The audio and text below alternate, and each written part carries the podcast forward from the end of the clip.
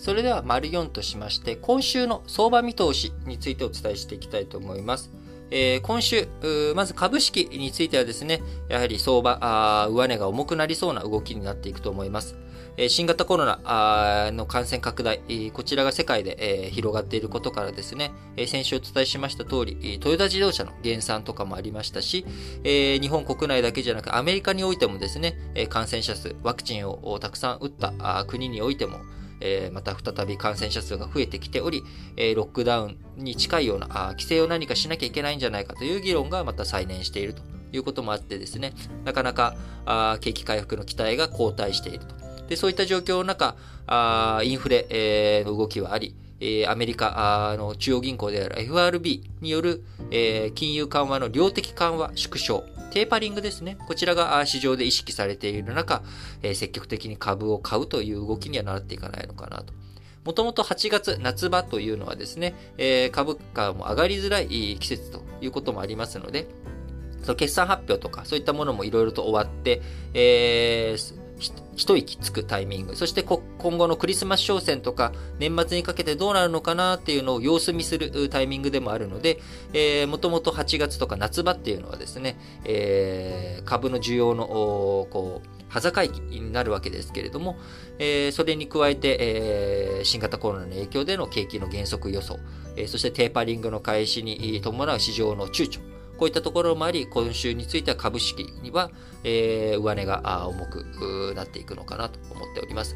えー、日経平均についてはですね、えー、上値が重いどころか、まあ、下がっていく、そういった局面も強くなるんじゃないのかなと。特に、えー、今回横浜市長選挙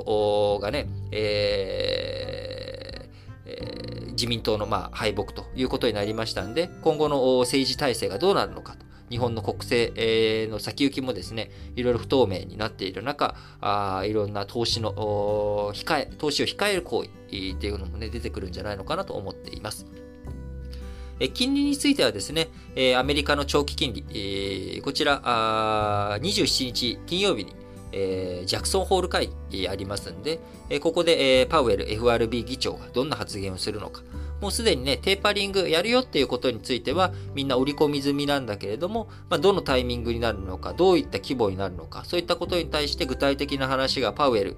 議長の方からあるのかどうか、あそれによって、えー、アメリカの長期金利の動き、えー、その幅の中で動いていくのかなと思われますが、まあ、大きく動くっていうことはないんじゃないのかなと。というふうに見られており、えー、当然、えー、そうなってくるとですね、為替、えー、についてもドル円についてはまああんまり動かない。今現状の1ドル110円を挟んでの膠着状態が進むんだろうなというふうに思います。えその一方、えー、ユーロについてはですね、えー、円高、円が強い基調が強まりそうというふうに思われており、えー、9月の理事会で、えー、欧州中央銀行 ECB がですね、追加の金融緩和をするんじゃないかという観測が今取り沙汰されています。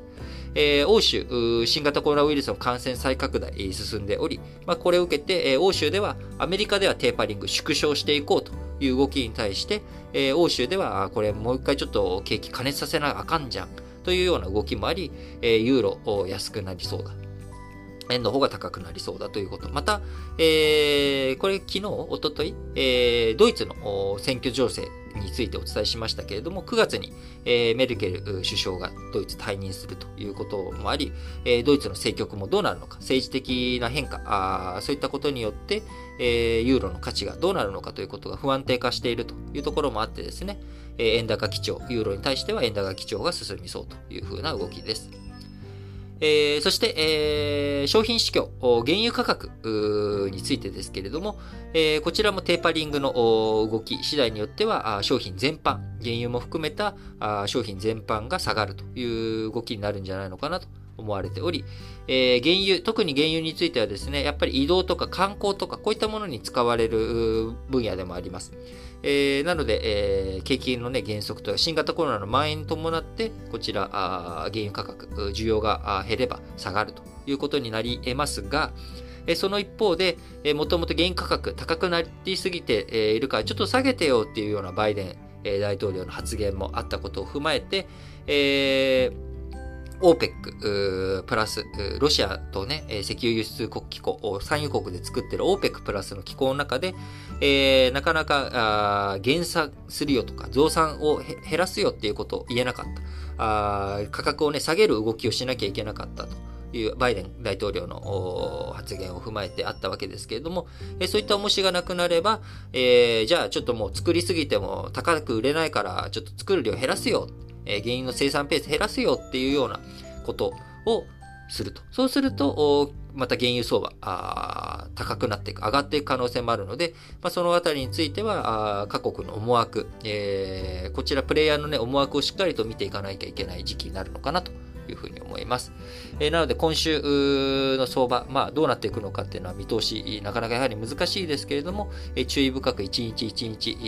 ー、ニュースをね、確認していきながら、えー、経済指標、経済指標について、えー、確認していきたいなと思っています。